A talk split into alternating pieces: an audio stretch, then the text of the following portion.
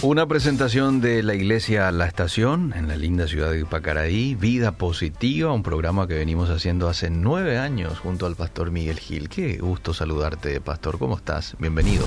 Eliseo, querido, buenas tardes a toda la audiencia y feliz de estar nuevamente aquí con un olor a lluvia impresionante. Hmm.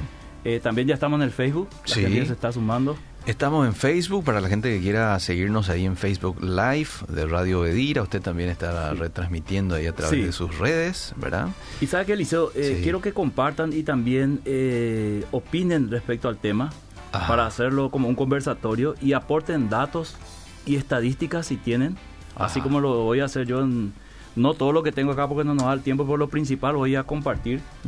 Eh, porque, si, a usted le parece, podemos tomarnos dos martes para hablar de este tema. Podemos también, sí. Depende mucho de lo que la audiencia eh, nos marque un poco en cuanto al tema. Okay. Porque es un tema que ya hemos hablado, pero en otro sentido. Hemos hablado de las teorías de conspiración, ¿verdad? Hemos hablado un poco de escatología con referencia a la pandemia, pero hoy es una pregunta, ¿cuándo será el fin? Sí. ¿Verdad? ¿Cuándo va a terminar esta bendita pandemia? Esta pandemia. Que a esta altura ha destrozado la economía, Ajá. ha destrozado, este, vamos a decir, emocionalmente a muchas, a muchas personas y también hoy Vivimos, vivimos un escenario de liceo diferente a ocho meses de la, de la pandemia, de la cuarentena. A marzo, abril. Sí, estamos en una cuarentena social aparentemente, mm. que estamos todavía con restricciones, pero saliendo poco a poco. Y quiero hacer una reflexión tipo el teólogo Barr, Karl mm. Barr, mm. que decía con la Biblia en la mano, en una mano y con el periódico en la otra. Mm. Entonces analizar la situación social junto con la audiencia, hacer una reflexión social teológica, diríamos, eh, cómo vemos la pandemia desde una perspectiva eh, diferente a ocho meses atrás, sin ser conspiranoico. Voy a aclarar algo, Eliseo. Yo no soy ni pro pandemia, ni soy anti pandemia. Yo creo en la existencia del virus, ¿verdad? Pero no voy a dar más cuerda al virus ni a la pandemia de lo que merece mm. y tampoco voy a negar ni este tratar de decir que esto es una teoría de la conspiración y que esto, esto, aquello. Lo que yo voy a hacer es una reflexión que haría cualquier persona mm. eh, después de ocho meses. Al principio teníamos muchas interrogantes, mm. pero hoy podemos, estamos en condiciones de, junto con la audiencia, analizar un poco nuestra situación de la pandemia. Y estaba pensando, Liceo, hoy, mm. no sé cuántos grados hizo, ni miré el eh, y tuvimos como 40. 37, 38, sí. Bueno, la sensación térmica sería, me imagino nomás cómo va a ser eh, noviembre, diciembre, enero y febrero con tapaboca, Liceo. Eh, se va a volver la vida muy difícil, muy difícil. Eh, estaba viendo que algunos países ya es, opcional prácticamente usarlo. En algunos lugares ya no se usa. Eh, entonces me pregunto yo si tendríamos que usar todavía nosotros o tendría que usar los que tienen algún síntoma o debería ser opcional o en lugar específico, no sé, Liceo. Hoy, mm. hoy pienso muchas cosas mm. y quiero este un poco con la audiencia ver que el fin de la pandemia, ¿cuándo va a terminar el fin? Bueno, hace rato que la pandemia terminó para algunos. Mm, ¿En qué sentido, Liceo? Es un fin personal. Mm. Muchas, para muchas personas la pandemia terminó mm. cuando dejaron de ver las noticias, cuando se dieron cuenta que las noticias acerca del coronavirus o acerca de la pandemia exageraban e inclinaban la, balanza todo hacia lo negativo. Mm. No había prácticamente nada positivo. Mm. Eh, me, acuerdo aquellas, aquellas imágenes cuando aquí en Paraguay estaban practicando para enterrar los cadáveres que iban a morir por las calles. Todo eso causó eh, en la ciudadanía un impacto que hoy, hoy Eliseo querido, no sé si todos, mm. pero un gran sector eh, se dio cuenta de que había una información Mm. cargado de negatividad, mm. cargado de, yo diría, exageración o cargado de algún propósito, mm. quizás con el afán de informar se le fue la mano a, a, la prensa. Y tenemos que decir que gran sector de la prensa hoy no tiene la credibilidad de, un sector importante de la, de la sociedad. Entonces, para muchos terminó la pandemia con, esa, con esas características.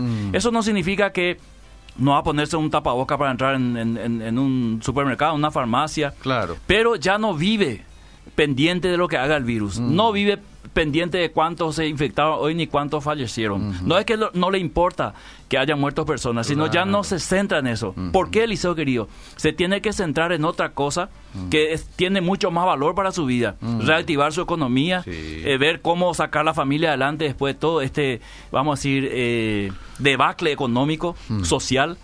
Eh, también hay un fin social, lo habíamos dicho aquí en Obedira cuando hablamos de la teoría de conspiración, habíamos dicho que la pandemia tendría un fin social mm. cuando la sociedad llegue al punto de cansarse de vivir así, ¿verdad? Y la sociedad, yo digo, querido Eliseo, es mi perspectiva muy personal, es discutible y respeto la perspectiva o la opinión de otras personas.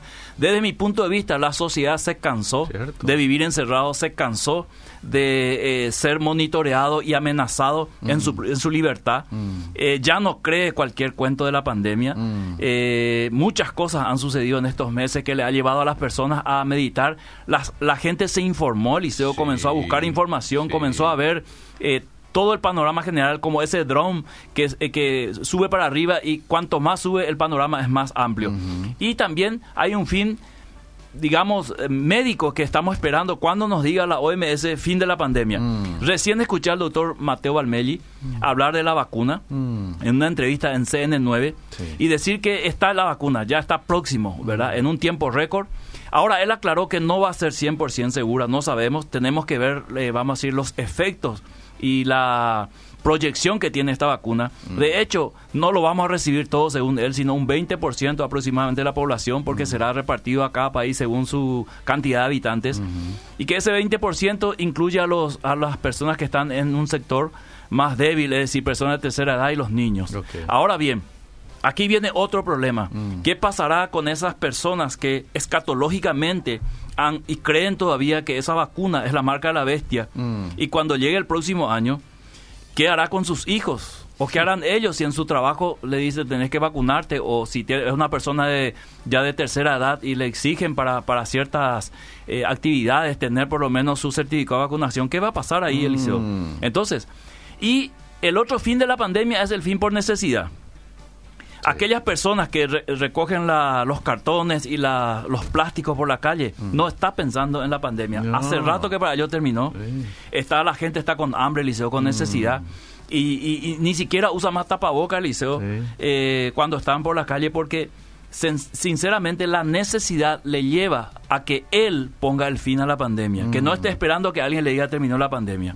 De hecho, muchas personas no le temen al virus eh, no, no tienen ese temor de estar sin tapabocas porque creen que no les va a afectar demasiado. Quizás es un orgullo, quizás es una soberbia, quizás es un pensamiento discutible o no, pero es lo que la gente o un sector de la gente piensa. Entonces, Liceo, eh, yo quiero leer un poco acá lo que es la tasa de mortalidad y la tasa de, letalidad mm. del coronavirus, querido Liceo. Bueno, muy bien. Eh, normalmente, normalmente se expresa como el número de muertes, la mortalidad, mm. por cada mil, diez mil, cien mil habitantes o un millón de habitantes, dependiendo de lo pequeña que sea la tasa. Por ejemplo, multiplicando los fallecimientos por cien mil y dividiendo el resultado entre la población total, mm. ¿verdad? Entonces, en cambio, la tasa o índice de letalidad se refiere al consciente de fallecimiento en relación a las personas que han contagiado dicha enfermedad, cuyo resultado se suele multiplicar por 100 para mostrar el porcentaje. Mm. Aún así, el porcentaje sigue, siendo muy bajo. Mm. Eh, por ejemplo, ¿por qué en Alemania la mortalidad por COVID-19 es más baja que en otros países? Mm. Por ejemplo, en México, si tomamos los datos oficiales, la tasa de mortalidad de COVID-19 se calcula teniendo en cuenta que se han eh, confirmado 174 muertes para un país de 129 millones de habitantes, es decir, 0,13. Mm. Pero si, si pero si lo que dividimos son los 174 fallecidos en México entre los 3.181 casos confirmados, lo que resulta es la tasa de letalidad del 5,47%. Entonces es muy mm. importante entender, Eliseo, mm. para saber qué, qué índice de mortalidad o letalidad realmente tiene el virus. Entonces, eh, por supuesto, quería Eliseo, que en el caso de la pandemia de coronavirus, conocer la tasa de letalidad real es un reto. Mm. No lo vamos a conocer exactamente, mm. ¿verdad? Porque no, sabemos si los registros son fiables. Mm. ¿Por qué? Porque hay personas que aparentemente tienen el virus, pero no se hicieron el test, o son asintomáticos, no, no, presentan ningún síntoma, ningún cuadro. Entonces, eh, ahí estamos viendo y peleando cuál es la realidad. Entonces, te doy un dato de Paraguay. A ver. Eh, hasta el 18 de octubre, hasta el domingo del 2020, Sí. eh, 54.724 casos confirmados. En un país de 7 millones y algo de habitantes. Sí. 328.600 pruebas realizadas hasta Ujú. aquí. Sí. Indica un 16,7% de eh, confirmados. En ese, en ese número hay un 17%, 17% prácticamente confirmado. Sí. 614 hospitalizados. Ajá. 146 en unidad de cuidados intensivos, Sí. UCI. 17.468 activos en total, Ah. ¿verdad? 36.068 recuperados de esos 54.000. Mm. Y 1.118 fallecidos hasta el domingo. Creo que con el informe de ayer ya habrá este pasado eh, los 1.120 o, o más. O más. Entonces, este es el, el último informe. Si vos mirás eh, estos números, Liceo, Sí. decís, bueno, estos números no reflejan la, vamos a decir, la realidad de lo que nos dicen del virus Mm. o lo que muestra que a esta altura tendríamos que haber estado todos la mitad infectados o muertos, una cantidad de, como se dijo en un principio, de 15 a 20 mil. El tan ansiado pico nunca llegó, Mm. nunca supimos cuándo era el pico. O no sabemos si va a llegar el pico o ya pasamos, Sí. ¿verdad? Estamos todavía en esa nebulosa, eh, siempre utilizando información dada por nuestras autoridades. Ok. Esto del Ministerio de Salud Pública lo pueden buscar en su página y lo van a encontrar. Eh, escuchá, Eliseo, según la Dirección General de Vigilancia Sanitaria, Mm. esto está en su página, de enero a diciembre del año pasado, de enero a diciembre del 2019, Ah. las enfermedades de tipo influenza, ETI, Sí. las infecciones respiratorias agudas graves, Irak, Mm. Juntas registraron 856.471 consultas en el año. Repito, 856.471 consultas en el año. Mm. 8.918 internados. Mira, pobre. 1.210 internados en UCI en todo el año. Mm. ¿Verdad? Un promedio de 120 internados por mes. Mm. ¿verdad? Y 553 fallecidos, ¿verdad? Que hoy estaríamos cerca de la mitad de lo que es eh, el coronavirus, Sí, ¿verdad? sí. Ahora bien, eh, Vigilancia de la Salud tiene dos marcos de observaciones, querido Liceo. Enfermedad tipo de influencia ETI, como dijimos, y infección respiratoria aguda grave Irak. Mm. En los llamados centros centinelas, que son los principales hospitales regionales del país, ¿verdad? Mm.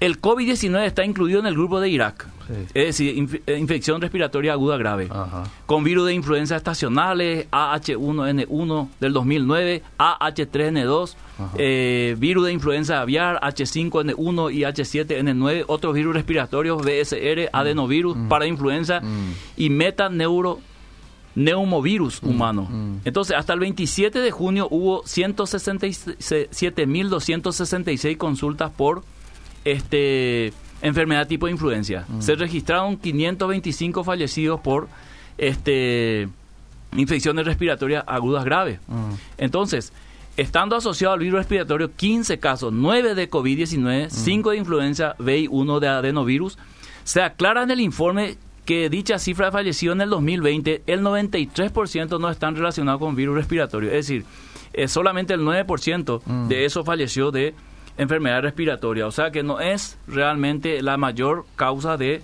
muertes en el país. Entonces, eh, querido Liceo, tras el inicio de esta cuarentena, la cifra de mortalidad se observa hasta el momento en considerable reducción con diferencia al año pasado. O sea, el año pasado hubo más muertes en Paraguay. Por supuesto que con la cuarentena se redujo alguna, alguna, algunas muertes, ¿verdad?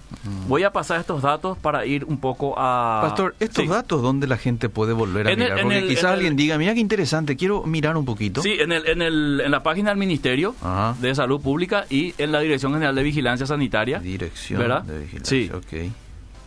Muy bien. Este...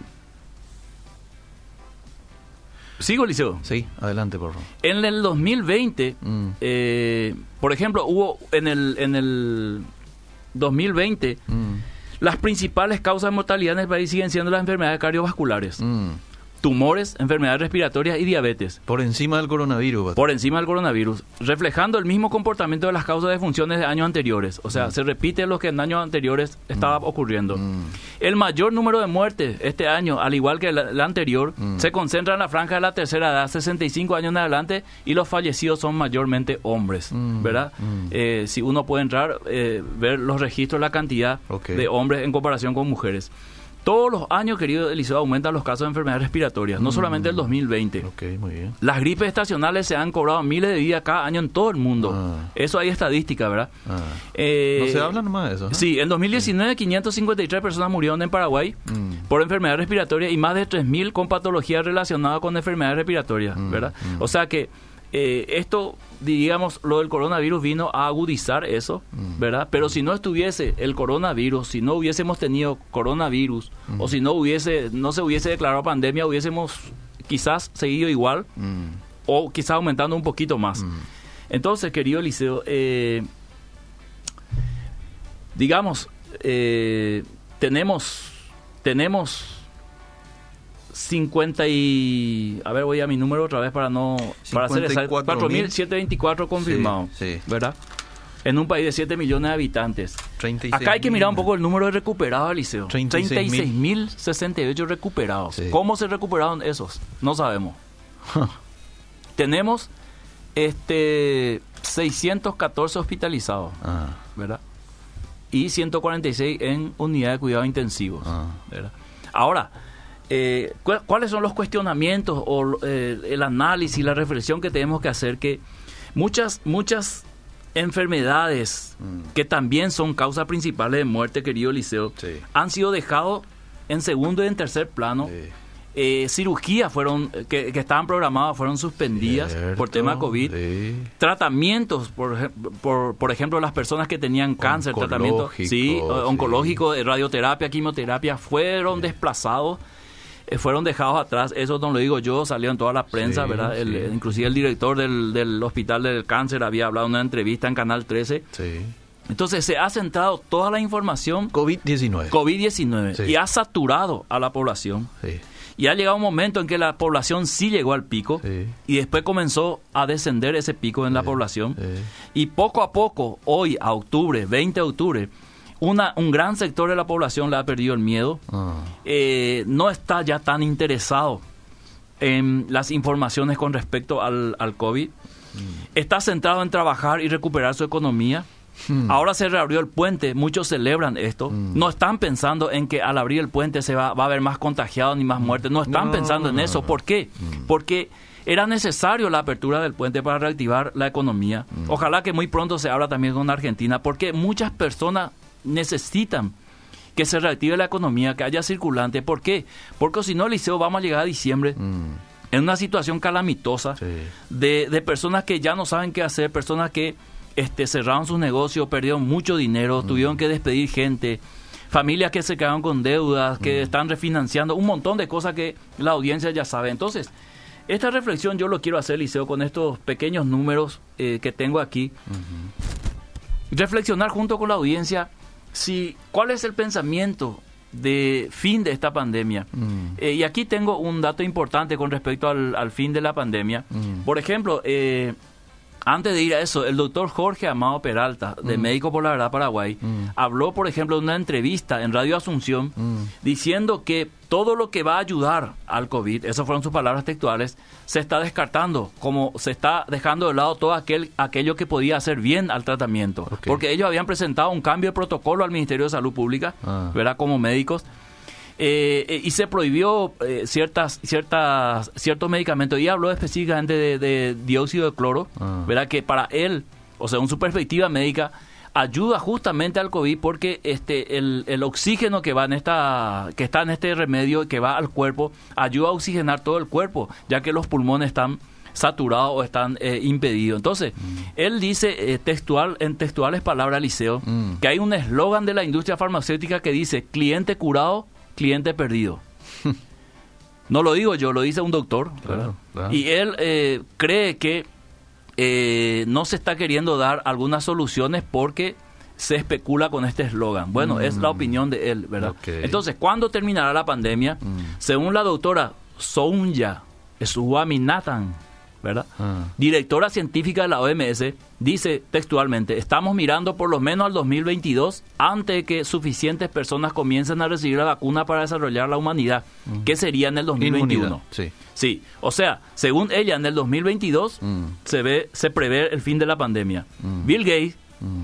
cree que hemos retrocedido 25 años y él dice esperaría muchas más muertes por los efectos indirectos que por los efectos directos.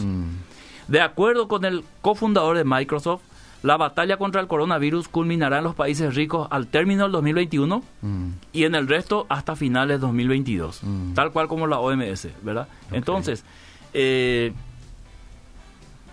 la Organización Mundial de la Salud dijo eh, el viernes que espera que la pandemia del COVID-19 dure menos que la pandemia de gripe española del, dos- del 1918, Mm. que en dos años mató cerca, mató a decenas de millones de personas. Entonces ellos creen que podrían acelerar el fin de la pandemia Mm. eh, y no caer en el mismo tiempo que la gripe española de 1918 que duró dos años, ¿verdad? Mm. Entonces, eh, esperamos acabar con esta pandemia en menos de dos años, especialmente si podemos unir esfuerzos, nuestros esfuerzos, dice el director de, de la OMS, y aprovechando al máximo las herramientas disponibles y esperando que podamos tener herramientas adicionales como vacunas, Mm. creo que podemos ponerle fin en un periodo de tiempo más corto que la gripe de 1918. Así lo afirmó Tedros eh, Adhanom, Mm. ¿verdad? Mm. El dirigente ha apuntado que no hay ninguna garantía de que vaya a existir en algún momento la vacuna del COVID-19 y que en caso de que sí termine desarrollándose, no va a poner fin a la pandemia por sí sola. O sea, ese cuento de la vacuna Mm. de que va a poner fin a la pandemia no es tanto así. La- va, va a seguir, vamos a decir, el virus, Mm. pero ya vamos a tener una vacuna. Es- eso es lo que quiere decir. Bien. Eh, Bill Gates dice. Ningún país podrá resolver este problema por sí solo hasta que tengamos la vacuna, que sería una herramienta vital y esperamos tenerla lo antes posible. Pero no hay ninguna garantía, dice Bill Gates, que la vayamos a tener e incluso si la tenemos no va a poner fin a la pandemia por sí sola. Mm. En este sentido, ha estado a todos los países a aprender a controlar y manejar este virus usando las herramientas actuales Mm. y hacer los ajustes en la vida diaria que son necesarias para mantenerse a salvo. Mm. Así ha reivindicado la necesidad de aprender a vivir con el virus, ya que los confinamientos son no son una solución a largo plazo para ningún país, No, ¿verdad? Eso ya nos dimos cuenta. Sí. Eh, China, por ejemplo, volvió a la normalidad según eh, los datos de un periódico. Mm. Eh, y ellos calcularon que el 20% eh, entre abril y junio eh, iba a haber una pérdida en la economía, sin embargo, eh, vamos a decir en pocas palabras, empataron y ya están pasando esa, esa, esa barrera. Pero ¿verdad? China hace rato que ya volvió a la normalidad, y, ¿verdad? y es, es, es Eliseo querido lo que nos junio, no, es el lugar donde vamos a decir, fue el epicentro del, Sí. del virus pero hoy ellos ya inclusive hay un video donde un, cantidad de gente se está bañando en un lugar público sin Sí. tapaboca disfrutando de la vida verdad Sí. mientras los demás países están todavía con restricciones Sí. algunas preguntas eh, antes de ir a más más datos que tengo para interactuar con la audiencia Eh, si vamos a convivir con el virus si vino para quedarse según el doctor Sequera Sí. ¿Por qué no volver a las actividades normales? ¿Verdad? Si ya vamos a convivir con el virus. ¿Y por qué China volvió a la normalidad cuando fue el epicentro del virus, por ejemplo? Ah. ¿Por qué el tapabocas no es opcional como en otros países? Ejemplo, en la China misma. Ah. ¿Cómo se va a recuperar este país en lo económico, querido Liceo? Eh, ¿Cómo se va a recuperar la clase media y baja si no hay circulantes, no hay ventas, no hay eventos? Eh, Se está, eh, vamos a decir, posponiendo algunas actividades Mm. que generan dinero. Mm. ¿Quién debe decidir sobre el, avance de, de las actividades en Paraguay? Las universidades de Estados Unidos que hacen una proyección matemática de cuántos muertos va a haber en octubre, noviembre en Paraguay. ¿Tiene que ser la OMS o las autoridades acá de salud pública? ¿Quién finalmente nos dice cómo tenemos que avanzar? Hmm. Hasta aquí, Eliseo, para escuchar un poco. Me, me interesa escuchar a la audiencia, su opinión. Y si tienen datos, que comparta con nosotros para enriquecer el programa. Bueno, dice Rocío, el tapabocas se debe utilizar solo luego en lugares donde hay aglomeración, supermercado, iglesias, cines, etcétera, dice Rocío. Después no tiene sentido. Yo veo que usted ya no usa luego tapabocas, ¿verdad? Eliseo, yo no estoy usando en lugares excepto donde es obligatorio. Ah, y Por claro, ejemplo, camino, lugares, sí. camino, troto eh, sin, Sin tapaboca tapaboca. ahí en Ipacaraí. No solo yo, todas las personas. Para ir al supermercado obviamente va a Me utilizar. voy al no, supermercado sin tapabocas y al llegar ahí me tengo que ponerlo si no puedo entrar, ¿verdad? Mm. Pero si es por mí ya no lo usaría, Eliseo. si es por mí. Si dependiese de mí, no lo usaría más. Y eso no es que me hago el valiente. No, no se entiende. Es, es, es, es incómodo. Ahora, si yo tengo ciertos síntomas, sí lo usaría para proteger a otros. Ahí tiene sentido. Pero no tiene sentido que todos los sanos este, usemos tapaboca, porque ya se demostró que todo el mundo usando tapaboca igual hubo contagio. Mm. Bueno, a ver, te leo más mensajes. Interesante está el tema, dice Fidelina. Excelente está el tema, Eliseo, bendiciones, saludos al pastor Miguel, fuerzas. Me encanta todo lo que está diciendo. Nos quisieron asustar, qué sinvergüenza. Yo recuerdo que en mayo teníamos que tener 15 mil o 20 mil muertos, ¿verdad? Y que iba a haber muertos por las calles. Sí. Y que se tenían que tomar esos cuerpos y eh, creo que enterrarlo o incinerarlo en algún lugar que ya se estaba preparando. Creo que fue el este, donde se queman las drogas, no me acuerdo el nombre. Sí, sí, el, la DINAC. La DINAC, sí. Y todo eso se, se mostró a la población del liceo. ¿Cuál fue el efecto de eso? Primero un temor, un terror. Cierto. Y hoy una reacción, eh, vamos a decir, de, de rabia. Yo mm. diría una rabia social. Mm. Eh, porque la gente ahora está pensando más en su bolsillo que en otra cosa, mm. ¿verdad? Entonces, eh, yo lo que estoy diciendo, Liceo, lo digo a título personal, ojo, eh, no quiero crear ninguna polémica, no estoy para eso. Solamente estoy reflexionando desde mi perspectiva y de la perspectiva de muchas personas mm. y de la perspectiva de un grupo de profesionales llamados Médicos por la Verdad. Mm. Que no son cualquier persona, no son youtubers, no son internautas que están diciendo cualquier cosa. Están diciendo, nosotros hemos estudiado, analizado el caso como profesionales y esta es nuestra conclusión. Y su conclusión no, no coincide con la conclusión de, de, lo que estamos viviendo en la pandemia. Por eso ellos pidieron un cambio de protocolo. Mm. Por eso ellos, eh, vamos a decir, de alguna manera se, se pronunciaron públicamente mm. para dar también otra alternativa a la ciudadanía. ¿Y por qué no vamos a escuchar a unas personas profesionales que han estudiado también? Mm. ¿verdad? Porque si yo hablo ahora, cualquier doctor me puede decir, bueno, vos no puedo opinar, vos sos pastor, vos sos teólogo, ¿verdad? Pero no le puede decir eso a otro profesional que está en el mismo área, ha estudiado las mismas cosas y tiene una conclusión diferente. Y no es nada descabellado lo que usted está diciendo, porque usted está viniendo con estadísticas proporcionadas por el Ministerio de Salud, ¿verdad? Claro. Por un lado. Por el otro lado, es cierto lo que usted dice. En todo este tiempo de ocho meses no se ha hablado de los problemas oncológicos, de los problemas de diabetes, de los problemas de estos problemas cardiovasculares. Y dio usted una cifra muy alta. Eliseo. Del año pasado. Dijiste 14 mil, si no me equivoco. Sí. Eliseo. Sí. ¿Por qué la, la, el Ministerio de Salud Pública no nos dice hasta aquí cuántos fallecidos de influenza hubo en este, en este invierno? No ah. hay. No hay, Eliseo. Sí. Yo tengo una cifra, pero que no es oficial, pero que habla de más de 300, 324 eh, muertos por influenza. Ah. Repito, no es una cifra oficial. Sí. Pero me gustaría saber, de parte del Ministerio de Salud Pública, cuántos murieron por otras enfermedades respiratorias que no sea COVID, ¿verdad? Y una pregunta muy importante, si las personas que tenían enfermedad de base murieron de esa enfermedad de base por adquirir COVID o murieron realmente por adquirir COVID o cómo es el tema, ¿verdad? Porque siempre nos han dicho los que tienen mayor posibilidad de morir es aquellas personas que tienen enfermedad de base. ¿verdad? Entonces, ¿es el COVID realmente el que le mata o es esa enfermedad de base que tenía que se complicó? No comparto su opinión, dice aquí una persona, pero lo respeto. Porque las muertes por día hablan por sí solo, pastor. Yo no estoy negando eso, Entonces vivamos y no usemos más tapabocas y estemos todos aglomerados, que no pasa nada. Me parece un tanto incoherente. ¿Qué le responde a esta señora? Bueno, en primer lugar, yo hablé por mí mismo, ¿verdad? No estoy diciendo a la población dejen de usar. Claro. No tengo autoridad para decir. No. No tengo ningún cargo público. Sí.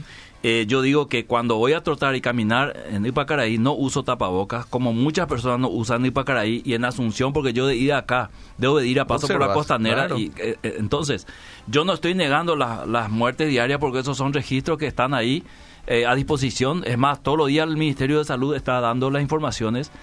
Yo lo que digo, querido Eliseo, es que de los que nos vendieron en marzo, o de los que nos dijeron en marzo hasta aquí, la situación no es tal como se había anunciado. señor. Refleja otra, otra realidad. Otra realidad. Y coste que nosotros no somos un país tan disciplinado como Japón, por ejemplo, ¿verdad? La gente, toda la, toda la cuarentena, el confinamiento, no usó 100% tapaboca, por ejemplo. Ah. Siempre tenía que andar la policía a- detrás de los muchachos jugando el pique, el vóley por ahí, Ah. aglomerados, ¿verdad? Ah. Aún así, tenemos esta cifra, gracias a Dios. Ah. Gracias a Dios. Pero una cosa es la letalidad, la mortandad de este, de este virus y otra cosa es la realidad de otras enfermedades, querido Eliseo, Sí. que no podemos ignorar. Cierto. O sea, yo no vengo aquí como un negacionista, Ah. como alguien de la teoría de la conspiración. Yo vengo a reflexionar sobre realidades, estadísticas y números y preguntarle a, a la audiencia, ¿qué estás pensando? Sí. ¿Cuándo termina esta, eh, esta pandemia? Sí. Leímos lo que dice la, la OMS en su página oficial. Ah. Va a terminar ya por el 2022 si el 2021 aparece la vacuna. El doctor Mateo Armelli hace, hace cuestión de minutos en CNN9 dijo, eh, ya está la vacuna prácticamente. Sí. Y si llega a Paraguay, solamente va a poder ser aplicado al 20% de la población. Sería a un millón cuatrocientos Sí. eh, mil personas. Sí. ¿verdad? ¿Y el resto?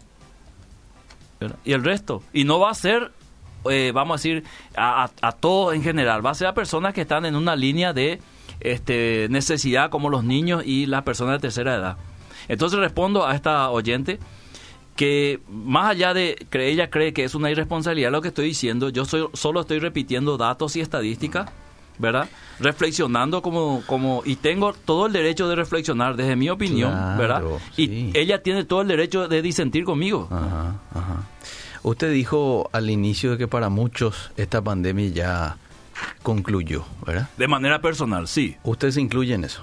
Yo me incluyo en eso, Liceo, porque di la- los argumentos. Sí. Uno, ya no tragarse todas las noticias 24 horas del COVID, Mm. porque eso generó, no lo digo yo, lo dice los psicólogos, Mm. los propios médicos, de que eso generó en la, en la población una depresión, Sí. un temor que bajó la, la- el sistema inmunológico, las defensas, en pocas palabras, ¿verdad? Sí. Porque fuimos saturados por, por mensajes susto, mensajes negativos, ¿verdad? Entonces, cuando yo digo hay un fin de la pandemia de manera personal, es decir, ya no hago caso a esas informaciones, Mm. ¿verdad? Como lo hice al principio, Ok, ok. ¿verdad? Eh, ya no estoy ligado al saque si el, el- el- si el virus está circulando de manera comunitaria, Mm. ¿verdad? Mm. Significa que en cual- algún momento me va a agarrar. Es posible también que ya me haya agarrado y yo haya sido un asintomático, porque eso es lo que nos dice. Sí, sí. Entonces, lo que yo estoy diciendo está basado en lo que la propia OMS está diciendo. Ah. Es posible que yo allá por marzo, abril haya venido a un programa no de ir haciendo asintomático, Mm. Sí. pero yo no lo sabía, sí, ¿Verdad? sí. Es posible que mañana tenga síntomas y la propia OMS me dice algunos síntomas son leves. Voy a leer acá, tengo el- la descripción de la OMS de lo que es corona- COVID-19. Dice, algunos, eh, algunos síntomas son leves y describe algunos síntomas. Y es posible que se tenga y inclusive no hace falta ir a- hasta eh, un centro médico si es que algunos síntomas son leves y pasan. Como pasó con esos que se recuperaron, la cantidad de 36 mil eh, personas que se recuperaron solos. ¿Verdad? Entonces, no estamos diciendo nada descabellado ni nada fuera de lo normal.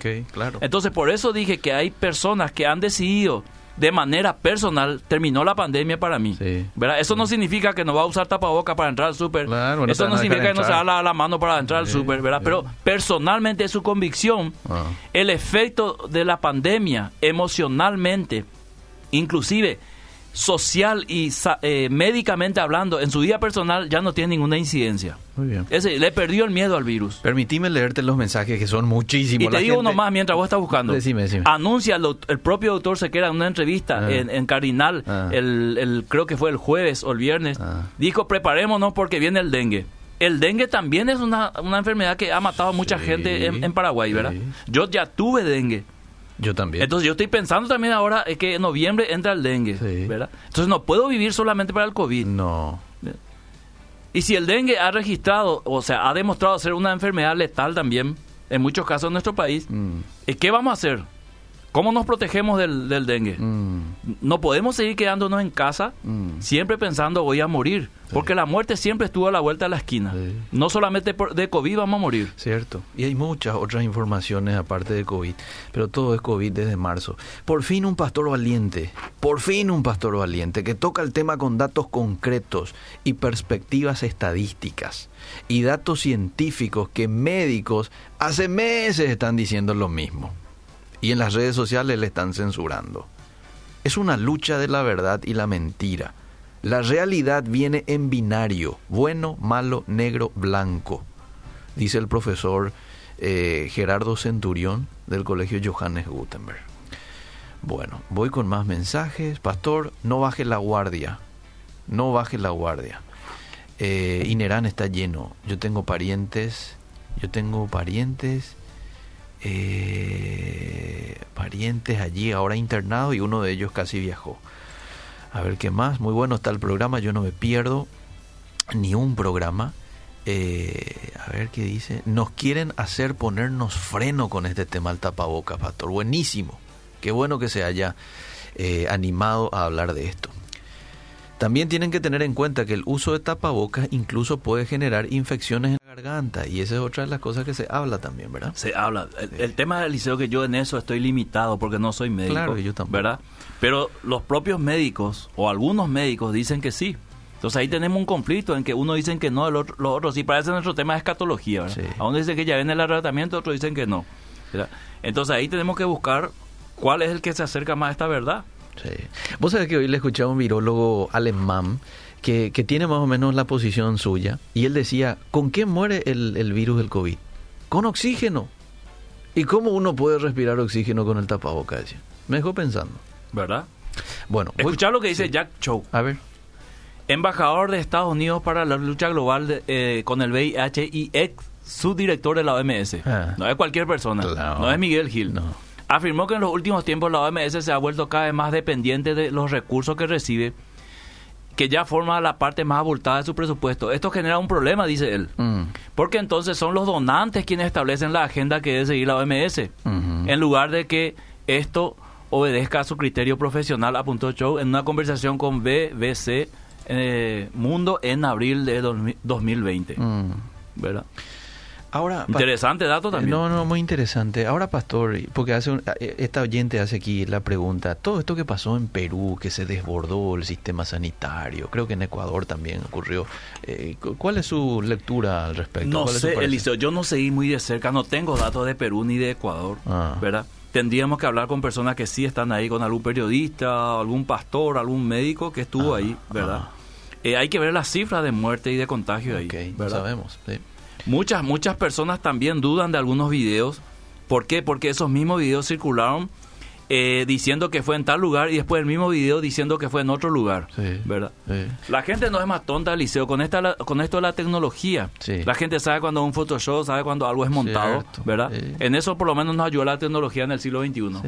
Bueno, te leo rápido los mensajes. Interesante programa. Cuidarse es bueno y no dejar llevar por el miedo, porque eso mata más pronto. Miremos adelante con fe puesta en nuestro Creador, que Dios tiene todo el control. Buenas tardes, Pastor. Bendiciones.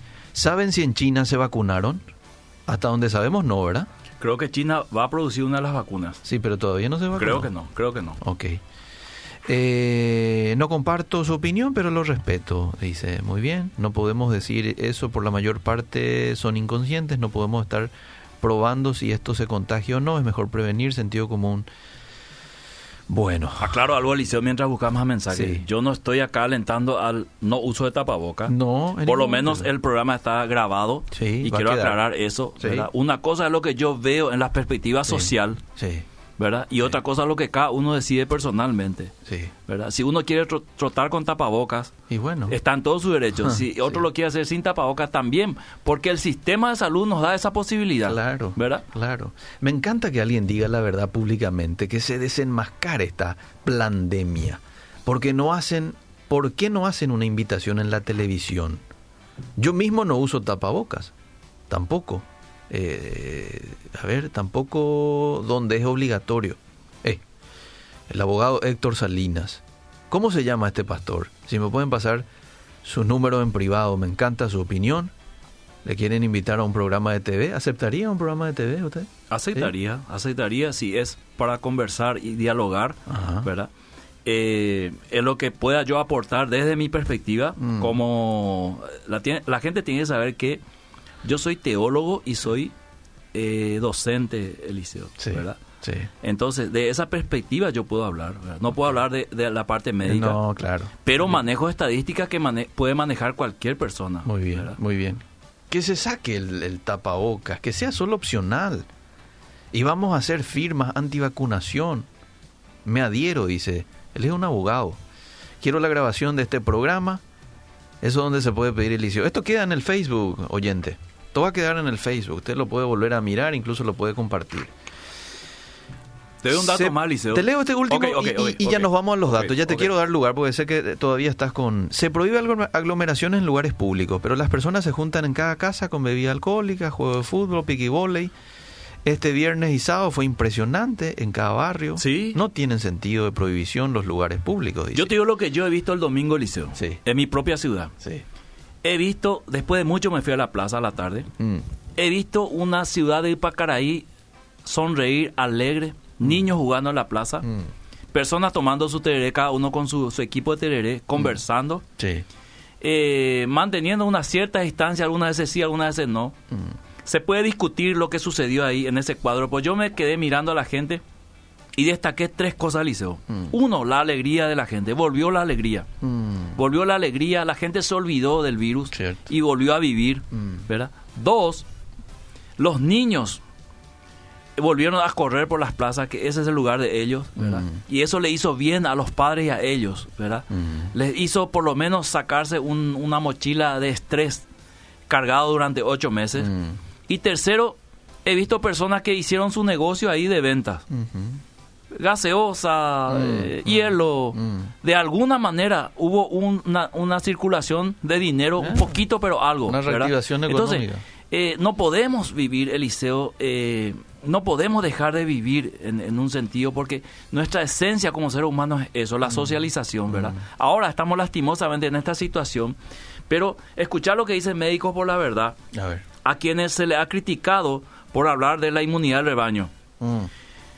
Al saber que este SARS-CoV-2 no es tan letal, se debería ganar a las calles con la inmunidad colectiva. Mm. La gente joven tendría que haber salido, interactuar con el virus, crear defensa como un apaga incendio para proteger a los adultos mayores, afirmó el doctor Atilio Fariña en NPI, mm, ¿verdad? Mm.